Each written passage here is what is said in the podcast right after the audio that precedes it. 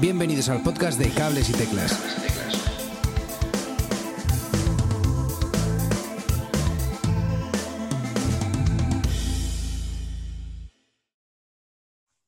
Muy buenas y bienvenidos todos a un nuevo podcast de Cables y Teclas. Bueno, normalmente empezamos por un pequeño párrafo en el que describimos a, a nuestro artista invitado, pero para explicar el artista que tenemos hoy casi necesitaríamos un podcast en sí.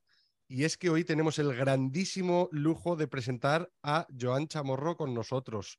Hola, Joan, ¿qué, qué tal estamos? Pues muy bien, muchísimas gracias, encantado de, de colaborar con vosotros. Qué Muchas bien. gracias por invitarme.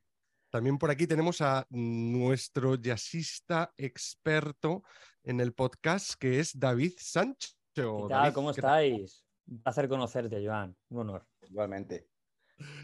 Bueno, eh, personalmente yo también tengo que añadir aquí algo, que es que eh, eh, es una, una- un auténtico placer tenerte, Joan. Eh, eres para mí una de las grandes joyas que todavía nos quedan en, en España y gracias a ti y a, y a mucho de tu trabajo eh, sigues haciendo que el- mucha de la música que tenemos eh, tenga, tenga valor y sigan engranando eh, eh, eh, esa música, ¿no?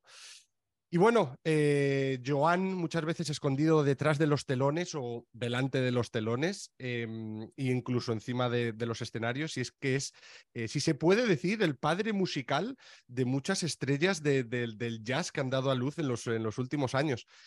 Y bueno, eh, en un momentillo hablaremos un poquito también, gracias a por qué viene todo esto, de, la, de, la, su jam, eh, de la jazz band. Pero antes de todo eso, tengo una curiosidad enorme, Joan, por saber un poquito eh, eh, sobre cómo ves el panorama del jazz en España. Y la curiosidad me viene porque eh, la semana pasada estabas en Nueva York, creo que esta semana te vas a Suecia, o sea, estás por todos los lados y creo que tu perspectiva es una perspectiva muy curiosa y me, encantaría saber cómo, cómo, cómo lo ves. Bueno, en, en Nueva York estuve de vacaciones, pero sí que hemos estado alguna vez tocando con el, con el trío con Andrea y, y con, con otras historias mías también. Eh, venimos de Suecia, ah, hemos estado en la India también y, y ahora vamos a, a las Canarias, después a Holanda, después a, a Cincinnati. Bueno, eh, yo me, me siento un privilegiado porque pues, mi trabajo tiene un, un resultado y, y es... eh, y es apreciado y la gente nos conoce. También hay mucho trabajo por nuestra parte de, de- y mucha inversión, ¿no? De hacer conocer lo que estamos haciendo, eh, que yo creo que es importante porque estamos trabajando con niños, niños y jazz, con lo cual estás eh, rejuveneciendo de alguna manera el panorama, ¿no? Los otros niños ven a otros niños tocar y quiere decir que pues, al final ¿no? Eh, pero en general, más allá de nosotros ¿no? y más allá de- del proyecto de la Santa Andreu Jazz Band, ah, aquí, por ejemplo, en Cataluña, ah, realmente hay una escena bestial Ujú. una bestial con gente muy buena, los Casares, los hermanos Casares, la Irene Res, que en su día también estuvo al principio en la Santa Andreu Band, luego Xavi Torres al piano, luego, bueno, estoy hablando de la gente más joven, pero luego ven- venimos de tener a, a José María Ferraz, que todo y que él se autodenomina eh, no profesional, pero ha tocado con gente como Johnny Griffin y como Dexter Gordon, que no es poco, ¿no? Eh, eh, gente, mm, la locomotora negra en su día también ha hecho muy, muy buen trabajo, ahora ya, ya, ya han acabado, ¿no? Eh, que también eran aficionados, decían ser aficionados, pero Tarrasa, hay un festival de Tarrasa muy importante, el Festival de Arte de Barcelona, que viene muchísima gente. eh, eh, es que Gabriela Margán, eh, yo que sé, Eladio Reinón, bueno, por supuesto, de Valencia, los, los eh, Latino, el Boro, muchísima gente. Yo, yo creo que, que el panorama jazzístico en España es bestial bestial, y, y sobre todo porque se va renovando, ¿no? Porque con el trabajo ya no solamente el nuestro, sino el que está haciendo Latino en Valencia, ¿no? Con, toda la, con todo ese jazz, lo que hace Pablo Mazuecos también en, en- en Málaga, con toda esa gente, con esas pipanes que monta, y, y yo pienso que, que- que eso hace, hace que haya chispa y que, y que al fin y al cabo el futuro es el- es- es, eh, son los, los jóvenes de ahora, ¿no? Entonces, si se interesan, el futuro está ahí, ¿no? Falta, ¿qué falta? Obviamente, faltaría más clubs. Faltaría más clubs poder tocar. Faltaría más apoyo por, las, por la- las instituciones de cara no solamente al jazz, sino en, en general a la música y al arte, Ujú. que para mí es una cosa fundamental, no es una cosa secundaria, no. yo pienso que es muy importante, sobre todo en eso, ¿no? En gente que, que está creciendo y que necesita, necesita creer en algo, ¿no? Hoy en Ujú. día. Y por eso, bueno, creo que el panorama es increíble, ¿verdad? Qué guay. Qué Qué bueno. bueno, pues justo eso, eso es lo que te iba, te, iba- te iba a preguntar. Mi, mi- mi siguiente pregunta iba a ser un poco enfocada a qué crees que nos falta en España. Y creo que lo has tocado directo, ¿no? Que no tenemos suficientes clubs, ¿no? No tenemos suficientes clubs, por un lado. Eh, por otro lado, creo que no hay apoyo. O sea, gente como Pablo, gente como Latino, gente como yo, que trabajamos desde que nos levantamos hasta la noche para esto y lo hacemos, obviamente es nuestro trabajo, pero hay mucho de amor en ello. Creo que eso es muy importante. Ah, no, no tenemos el, el- el feedback de las instituciones para, para apoyarnos. Y realmente creo, y ya digo, no solamente mi proyecto, sino, sino los otros proyectos, creo que estamos haciendo algo realmente muy bonito. Muy Sí. bonito porque, porque trabajan con gente joven y es cultura, y es música, y es creación, y es, y es improvisación, y es dar valor realmente a, a, a intentar que la gente joven eh, tenga ganas de crear, tenga ganas de, ¿me entiendes? ¿no? Y eso Sí, sí. automáticamente hace de, una, hace de una sociedad algo mejor. Entonces, yo, yo, por ejemplo, tengo poco apoyo. De hecho, nosotros sobrevivimos porque tenemos cierto éxito y entonces hacemos conciertos, vendemos discos, pero, pero, pero mi proyecto, que nadie paga nada, los, los alumnos no pagan nada por las clases, ni por los discos, ni nada. O sea, yo recibo muy, bueno, para el festival, hago un festival de jazz, que se llama Ujú. Jazzing Festival, tengo un poco de ayuda, pero por la resta, mm, prácticamente nada. Entonces, ostras, cualquier, en cualquier país del mundo donde hubiese un proyecto como el mío, con donde hubiese un proyecto como el de Pablo o como el de Latino, tendría automáticamente encima a gente interesada en que eso tirase adelante y que, hiciese, que se creciese que, y, si, se, hacerlo crecer más. No sé si me explico. No es que yo tenga ambición de crecer más, sencillamente que vamos, nosotros vamos aguantando porque tenemos suerte, porque trabajamos mucho y, y- y- pero ostras, fácil. Pasamos realmente mal porque no había conciertos y es la fuente de ingresos de nuestro proyecto, ¿no? Ah, pero bueno, yo creo que, que- que- que falta eso, falta, falta apoyo, falta apoyo institucional y creer realmente en esto, porque otras cosas se apoyan. Hay otras historias que se apoyan y, y a veces la, la- la- es que el jazz no es de aquí. ¿Cómo que el jazz no es de aquí? No, el jazz no es catalán, el jazz no es Madrid, el jazz no es Valencia, el jazz es universal. Sí, El jazz bueno, es y universal. Entonces, no es que no, es que tenéis que hacer música de aquí. Pues hacemos música, hacemos música, música creativa, que le interesa a todo el mundo. Bueno, que le interesa a todo el mundo, a aqu- a aquella gente que le gusta la música creativa, que le gusta el jazz, etcétera. Jazz en todas sus facetas, ¿eh? Jazz Ujú. clásico, jazz antiguo, jazz moderno, jazz flamenco, jazz rock, lo que sea, pero y, y no, no, no hay. Faltaría eso. Y obviamente clubs, festivales hay. Festivales hay y, y los- gente del país vamos tocando en ellos, ¿no?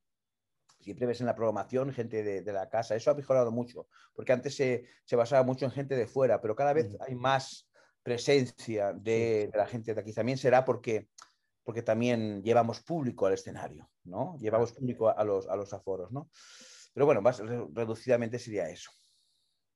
Que, pues nada, si hay alguien escuchándonos que tiene acceso a fondos, eh, eh, buenos fondos, por favor apoyar, porque es que este es el futuro de nuestra sociedad. Sí. Em, vale, y- aceptamos cualquier tipo de fondo, ¿no? Público o privado, casi, casi Cualquier- cualquiera. bueno. A ver, cualquiera, cualquiera, depende de lo que pidan. Sí.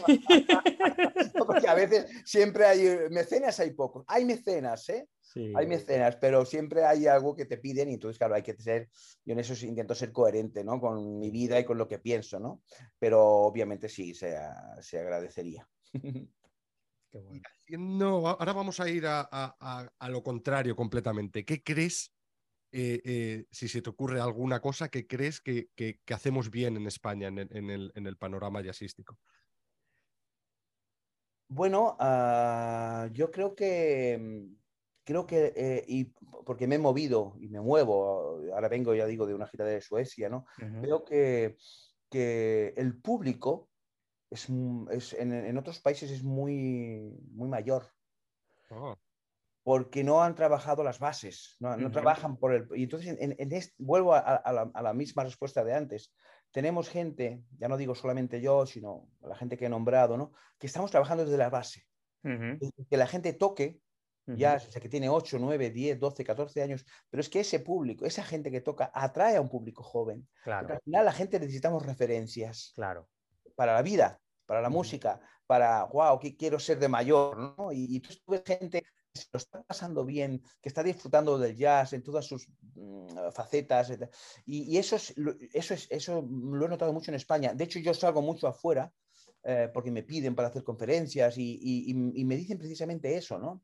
Que sí que hay proyectos, pero que no van tan a fondo, no, no, no, no, no, no, no se entran tanto, ¿no? Como, Claro. como podemos hacer el latino, como puede hacer Pablo Mazuecos, como puedo hacer yo mismo. Y otras, y otras historias, ¿eh? Ahora hablo de las más presentes y que yo he tenido de alguna manera alguna relación, ¿no?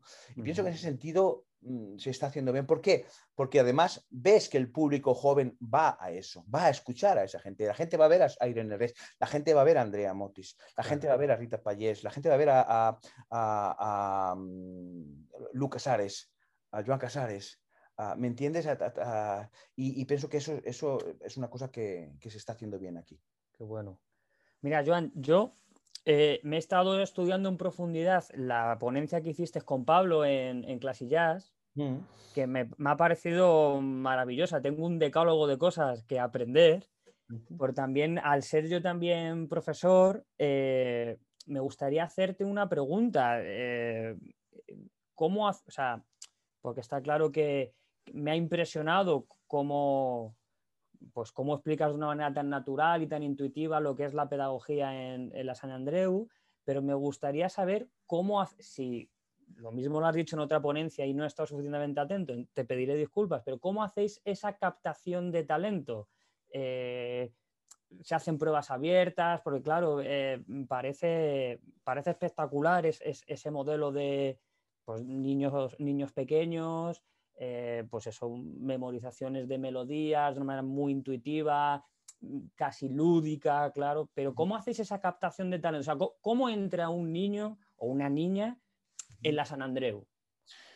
San Andreu tiene ya una trayectoria de 16 años. Eso Ujú. implica que ha habido cambios. Ha habido cambios en, en, obviamente, de los primeros que había, ya no queda nadie.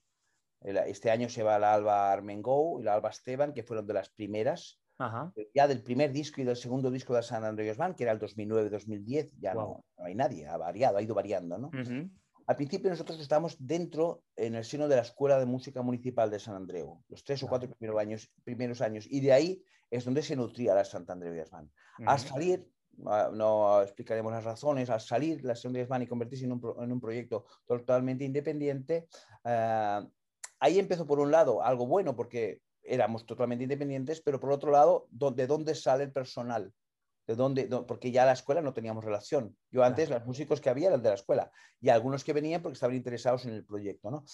Eh, bueno, la verdad es que nunca, nunca he llegado a plantear ese problema porque siempre ha habido gente que ha estado interesada en formar parte del proyecto. Ajá, Se veían los resultados. Entonces, hay una manera muy, muy sencilla para mí que es ah, cuando una persona está interesada, por ejemplo, en formar parte de la Santandreu, para mí es importante que no supere los 15, 16 años para tener un margen de trabajo con ellos. ¿no? ujú, Ah, entonces yo lo que hago durante un par o tres de meses es enviarle cosas de, que para que escuche, para que mm, transcriba, no transcriba, de, sino Sí, que sí, toque, sí. que toque, porque creo que los niños pueden tocar si escuchan a Johnny Hodges con tiempo, aunque necesiten un mes, pero para sacarse Sí, sí. un, un, un All Too Soon o un Lose Blues o alguna cosa Johnny. Hodges o Lou Donaldson, con paciencia lo pueden hacer. Entonces, cuando yo veo que hay ese esfuerzo eh, y, que, y que hay unos resultados y, y me van enviando cosas, entonces yo digo, vale, yo tú puedes formar parte de este proyecto porque te veo con ganas, Ajá, te veo con ilusión. qué bueno. La gente cuando entra, a veces hay un, un malentendido, o no malentendido, es que la gente, claro, la gente ve los vídeos y ve gente, niños que están tocando realmente muy bien, pero hay un trabajo de fondo. No, yo no, yo- y, y- y- y- y me, preguntan, ¿de dónde sacas esos genios? Yo no creo en la genialidad, existe. Obviamente hay gente más, más genia, Mozart, Coltrane, dicen Coltrane era un genio, Coltrane un currante que se convirtió en una persona a full, a tope de, de- de- de- de innovadora, pero trabajó muchas horas. Yo no conozco, el- sin, sin trabajo no hay genialidad. Eso lo decía Vilemas, ¿no? O sea, que, es mucho más interesante una persona que, tenga ilusión y ganas y que trabaje muchísimo que no aquel que ya nace, porque es verdad que hay gente que nace con más capacidad auditiva, con más capacidad memorística, pero si eso no lo trabajas al final, yo como profesor creo en el trabajo. Sí. Y en, una, y en un mínimo, y en un mínimo. ¿De acuerdo? En un mínimo. No puede ser que los 70 músicos, 75 músicos sean escogidos por lo buenos que son. No sé si me explico, sino porque tienen que trabajar. A partir de ahí es, viene la motivación. ¿Cómo haces? ¿no? O sea, una vez ya está dentro, está en un contexto de, una banda que ya suena porque se mantiene el equilibrio de los más mayores que hacen que funcione y los más pequeños que entran y se van acoplando. Y a partir de ahí, eh, la motivación propia de estar en el colectivo, la, motivación de hacer conciertos, por supuesto, y la motivación de la propia música. El, problema de, creo yo, ¿eh? yo, yo, hablo mi opinión, obviamente, no, no, ni digo ni si tengo o no tengo razón. Para mí es, es, es, eh, es obvio, que es que no se, no se, enseña la música a través de la propia música, se, se enseña al principio mucho la codificación del lenguaje, mucho a leer, mucho a escribir, cuando realmente la música eso es la codificación del lenguaje. No es necesario al principio. Yo necesito que se cante, que cantemos. Hay que cantar, hay que cantar las melodías. No, no puede ser que un músico no tenga que cantar. No digo cantar como Sarabogan, cantar, cantar. ¿Me, explico? Entonces, a partir de ahí, eh, escuchar muchísima música yo he ido al conservatorio, o sea, hice las clases por, por libre, mucha gente que hace conservatorio, no nos, no nos, uh, no nos, no nos dicen, tenéis que escuchar música, escúchate el concierto de Glasunov, esta versión y aquella versión, y, y di cuál te gusta más, y coge cosas de aquí, y coge cosas de allí, y aprende todo lo de memoria, pero no de memoria porque sea el ejercicio, sino porque estás escuchando, o sea, no nos motivan. La motivación primera de la música es la propia música. Tú no puedes tocar ya, si, tú, si no puedes tocar el alto, si tú no escuchas a Parker, a Johnny Hodges, por supuesto a gente más moderna, Lee Connies, eh, Kenny Garrett, en su debido momento, pero ¿qué, ¿qué, jazz vas a tocar si tú no escuchas eso? Tienes que, o sea, tú quieres cantar jazz, no puedes no conocer a Billie Holiday, pero no de nombre, tienes que escuchar sus temas, claro. tienes que empaparte de ellos. Es que hoy, hoy viene aquí a Barcelona Mm, Samara, una cantante que está muy, pues hay que ir a verla, porque es una persona que está joven, que está trabajando muy bien y tiene un disco precioso, que canta estándares, y pues vamos a escucharla, ¿no? O sea, hay que escuchar, hay que promover de ir a los conciertos, de vivir, de vivir la música de manera intensa, que es lo que nos hace después estudiar, y a los niños es lo mismo. Si es al final el estudio puede convertirse en soporífero si tú solamente haces aquello, ¿no? No hay pasión, la pasión es importante en la música. O sea, tú puedes conseguir que una persona toque, toque técnicamente muy bien, pero al final no es eso solamente. Obviamente que se ha de exigir, yo soy muy exigente, pero a través de, a través de entender que al final lo que estamos enseñando es un arte, más allá del nivel uh, técnico, nivel que te, o sea, se puede, y, y otra parte importante de mi filosofía es que podemos hacer ya cosas desde pequeños. No tenemos que esperar a tener todo controlado, las, escalas, eh, los modos, las alteradas, eh, las, disminuidas, ahora me sé todos los temas. No, ¿por qué? Porque entonces es una locura. Partamos de que un niño de 10 años puede aprenderse una melodía y puede tocarla muy decentemente si la ha aprendido a través de aquí, ¿Me entiendes? Entonces mi idea es eso, mi idea es de decir, hey, tú puedes, tú puedes hacerlo. Venga, vamos allá. Mira ese sonido, ese vibrato, mira cómo vibra Johnny Hodges, mira el tiempo, mira cómo hace eso. Y sobre todo, déjate impregnar por lo que te está contando, la historia que te está contando con la música. De una manera inconsciente, yo no se lo digo. Cuando un niño está aprendiendo a través, a través de la escucha, automáticamente oído mejora, oído mejora la técnica porque está aprendiendo con eso, mejora la contextualización de la melodía, por supuesto importante, la estructura, con lo cual es muy difícil después que se pierda. Y luego, sobre todo, lo que yo digo, sobre todo, es que ese niño inconscientemente está entrando en ese universo de lo que te está explicando Coltrane o Johnny Hodges o Charlie Parker o Duke Ellington. Está, está transcribiendo eso, pero está recibiendo todo eso que no se ve, que no la partitura no lo puede, no lo puede no lo puede enseñar, es eso. ¿Me entiendes? Entonces, eso es un poco la respuesta un poco larga de lo que, lo que me comentabas de la pregunta, ¿no? Como, como oh, perdón, cómo, cómo entra y después cómo intento que desarrollen esa, esa pasión que al fin y al cabo es lo que les lleva a tocar y a tocar bien con, con personalidad y etcétera, etcétera, que es lo que yo intento también, que se sientan libres. Claro. Hay mucho de imitación, Ujú. supuesto. Hay mucho de imitación, pero con el margen de creatividad que, que- que yo creo que ha de haber. O sea, no, no nos limitamos solamente a imitar, porque es la base, es como un niño cuando está aprendiendo a hablar, imita a los padres, imita. Es como, hace mucha gracia cuando tú oyes un sueco hablando, que ha vivido dos años en Andalucía y oyes un sueco hablando en, en castellano andaluz. Sí. Hace gracia.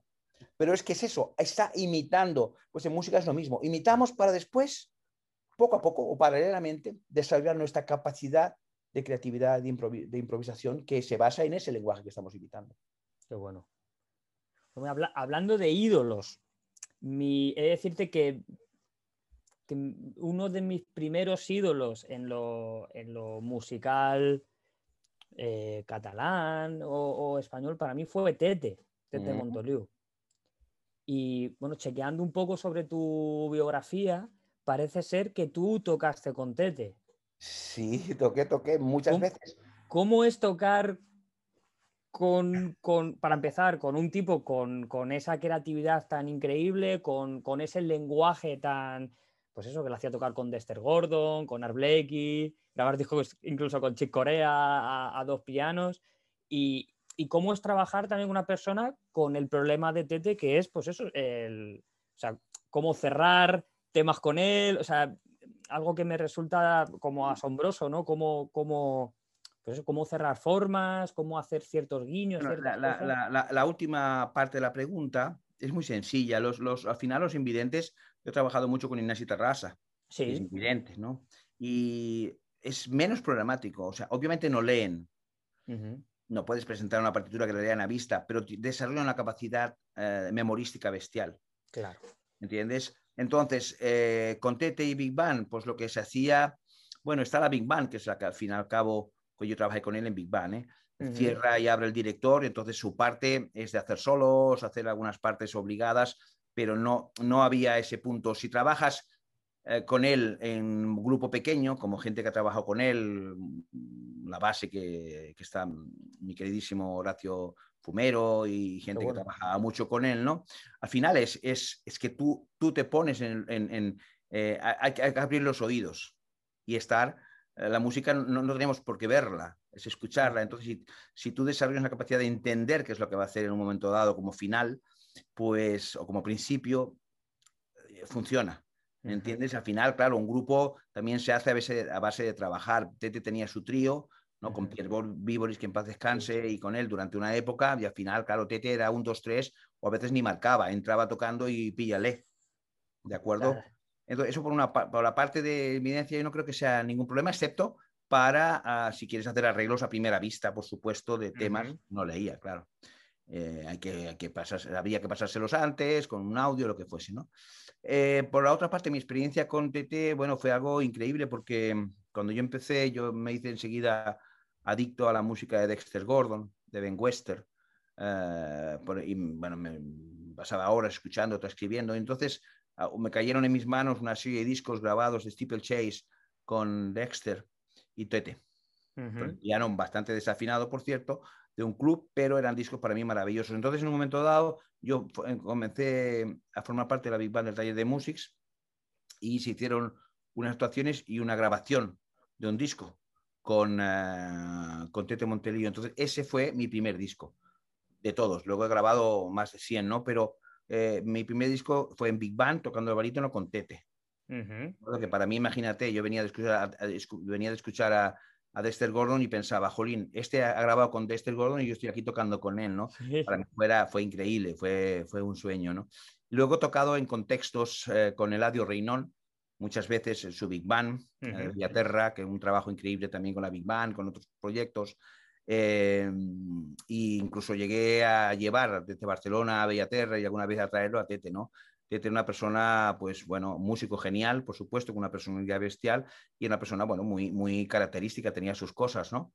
Pero, pero muy bien, la verdad. Yo, mi experiencia con Tete y, y- y fue increíble y, y, lo recuerdo como algo grande, importante, muy importante en mi vida. ¿no? Empecé por mi primer disco a grabar con un, con un monstruo de las sebas, musical de las sebas características, de sus características, ¿no? Fue increíble.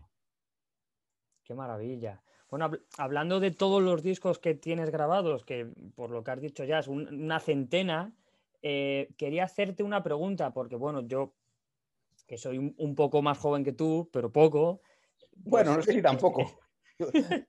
Bastante. Pues como músico de sesión, sí, tengo la oportunidad de grabar en, varios discos, pues, muchas situaciones de estudio o a veces por pistas o en directo o lo que sea, pero para mí es una pregunta que me gustaría hacerte, pues ya que tú has pues, descubierto mucho talento joven como el de Rita, como el de Andrea, eh, es saber cómo es el trato con, con las discográficas, llegado el punto, porque normalmente al grabar una música minoritaria, mm, yo por lo general apenas, la mayoría de los trabajos que he hecho son casi, casi autoproducidos. Pero el momento que trabajas con, una discográfica y en tu caso a veces incluso con un major, me gustaría saber si hay, si hay cierto entendimiento o si de repente hay algún tipo de exigencia de algún tipo o Mira, experiencias que hayas vivido. Sí, sí, sí.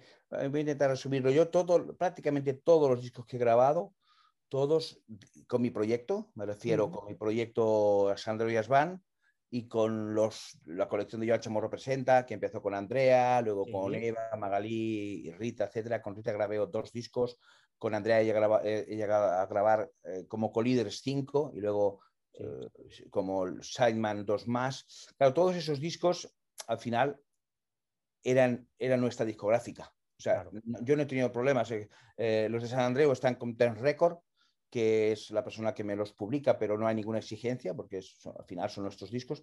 Y los otros discos, muchos de los otros discos de Andrea, antes de llegar a Impulse y Verbe, están grabados en un sello que se llama Jazz to Jazz, que es que, del que soy propietario con Andrea y, su padre. ¿no? Hicimos una sociedad y empezamos a grabar discos. ¿Por qué? Porque entendimos que, que estaba bien que los primeros discos de Andrea sin pensar tampoco especialmente que llegaría donde ha llegado, ¿eh? pero que teníamos, quería, teníamos tener control y libertad para hacerlos como nosotros quisiésemos. Bien. Hubo posibilidad de grabar de Andrea con 14 años ya con Impulse, o con Blue Note, creo que era, y luego con Universal también, pero y tuvimos el contrato en la mano. Yo en ese momento mentorizaba bastante. Andrea tenía 14 años, 15 años. Yo me sentí un poco como obligado, puesto que yo le había dado la oportunidad de grabar los conciertos. Eh, y, tanto con su padre y con ella misma, por supuesto, dijimos, no hace falta grabar ahora, no hace falta grabar ahora, hasta que no tuvo 20 o 21 años, no grabó su primer disco con Impulse, ¿de acuerdo? Que fue, eh, ¿cómo se llama? Ah, Emotional Dance, creo que se llama. Y el segundo que fue eh, con Verbe, que creo que es, yo también toco ahí, que es De otro lado de azul. Esos dos discos son los únicos discos que yo donde yo he grabado pero ya no era proyecto mío, yo ya no lo gestionaba, con lo cual sé que no es tan fácil como llevarlo tú. Tú decides, yo decido la portada, yo decido todo. Yo con la persona con la que estoy trabajando. En el caso con, con, Andrea, pues miramos las portadas que nosotros queríamos. En el caso de Rita lo mismo. Con Nelly ahora estamos trabajando y obviamente pues ya en los últimos dos discos yo ya, yo ya no salgo con portadas, hago como sideman, como productor, pero decidimos lo que queremos, decidimos la portada, decidimos el interior, decidimos la música. Entonces, claro, yo con otras discográficas te digo, no, no tuve que pelearme, en el sentido de no tuve que pelearme, no peyorativamente, me refiero que no tuve que discutir ni nada porque eso lo llevó Andrea. Las dos veces que hizo dos discos los llevó Andrea. Entonces, sé que no es tan fácil, sé que al final te exigen cosas, pero claro, cuando trabajas con gente joven, ya te digo, insisto, en, los primeros años de Andrea, por ejemplo, creímos oportuno no entrar en ese juego de las discográficas. Era muy joven, tenía mucho por delante que hacer, que estudiara muchísimo, que practicar, que mejorara, aunque ya, ya era una gran artista. Y creo que el, disco de Impulse llegó en su momento, justo momento cuando, cuando ella creo que estaba ya madura a nivel musical y a nivel de tomar también decisiones importantes en su vida. Bien. La verdad es que eh, se nos ha pasado el tiempo rapidísimo. Me encantaría poder hablar contigo, Joan, muchas más horas, pero lo dejamos para, otro ratito y teníamos algo que preguntarte antes de irnos. Y es que nos encantaría que nos recomendases eh, algún artista o algún grupo eh, emergente en el que tengas el ojo o que digas, chicos, escuchar esto, mola un montón, está saliendo. ¿Hay algo que te apetezca recomendarnos? Ah, bueno, de, de, la casa, de aquí de la casa, hay muchísimos músicos, pero ya no son emergentes, ¿no? Yo siempre digo Perico Sainbeat es un grande. Para mí, eh, Gorka Benítez, lo admiro muchísimo. Joan Munné un pianista increíble con el que tengo la suerte de trabajar muchísimo. Gente joven, eh, hay mucha gente relacionada con, con, el proyecto, ¿no? Como Andrea, hemos, hemos, hablado de Andrea, de Rita de Elia, está también John Marsauqué, está Joan Codina, está gente que, que, realmente está haciendo una carrera muy, muy, muy importante y gente que viene ahora también. Que no sean de mi proyecto o, que Irene, Mar, Irene está haciendo una buena carrera, los Casares, Joan Casares y Pau Casares son músicos muy comprometidos con la música, eh, pianista Xavi Torres, está haciendo cosas maravillosas, Ah, eh, y luego, si hablamos a nivel de, mm, ya no solamente de Cataluña, vuelvo a citar al latino, ¿no? Al latino para mí es una referencia y están saliendo músicos de Valencia de su proyecto Seda Jazz mm, increíbles. Ahora está trabajando con gente joven y hay un saxofonista alto buenísimo que, que está tocando muy bien y gente que viene más. Entonces, eh, es que ah, como decía al principio la primera pregunta, es tanta gente Inabarcable. que inabarcable, sí. Hay, hay gente que, que, igual no, no, es tan conocida, Yo, algunas voces que están cantando muy, muy bien, que, que conoces a través de, de Instagram, ¿no? Y dices, wow, esta chica cómo canta, o incluso este chico, hay un chico en Canarias eh, con la Brondón Big Band, que me he olvidado citar, a, José Alberto Medina, también está haciendo un trabajo increíble en, allí, em, que hay una chica y un chico que, que, cantan increíblemente bien también, y que, y que yo creo que apoyados de una manera así como bien apoyados y tal, pueden, pueden hacer carreras realmente muy interesantes.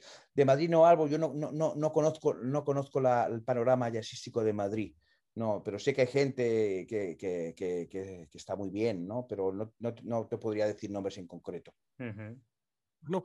Galicia también, en el País Vasco, yo, eh, por supuesto, claro, hablo de gente ya conocida, Víctor de Diego, Iñaki Ascunce, y, eh, yo qué sé, eh, muchísima gente, ¿no? Pero así de, emergentes, emergentes ahora mismo no. Qué bueno, muchísimas gracias. Eh, le echaremos un ojo a todos los, todos los nombres que nos has comentado. Los eh, buscaremos y os dejaremos en las notas del episodio link a toda esta, a toda esta gente para que podáis descubrir la música y así tengáis eh, nueva música casi hasta final del año, que nos has dado un montón. Muchísimas gracias. No. y me he limitado a lo de casa. Si hablas de fuera ya ni te cuento. Hay sí, sí. Qué bueno, pues muchísimas gracias. Eh, la verdad es que me ha encantado eh, tu punto de vista eh, en la enseñanza, me ha encantado compartir estos, estos minutejos con, contigo, Joan, contigo también, obviamente, David. Y nada, los que nos hayáis escuchado hasta aquí también, muchísimas gracias y nos escuchamos en la próxima. Un abrazo, adiós. Un placer. Chao, chao. Hasta aquí el programa de hoy. Si te has quedado con ganas de más, suscríbete en las plataformas de podcast habituales y puedes seguirme en Twitter en arroba cables y teclas.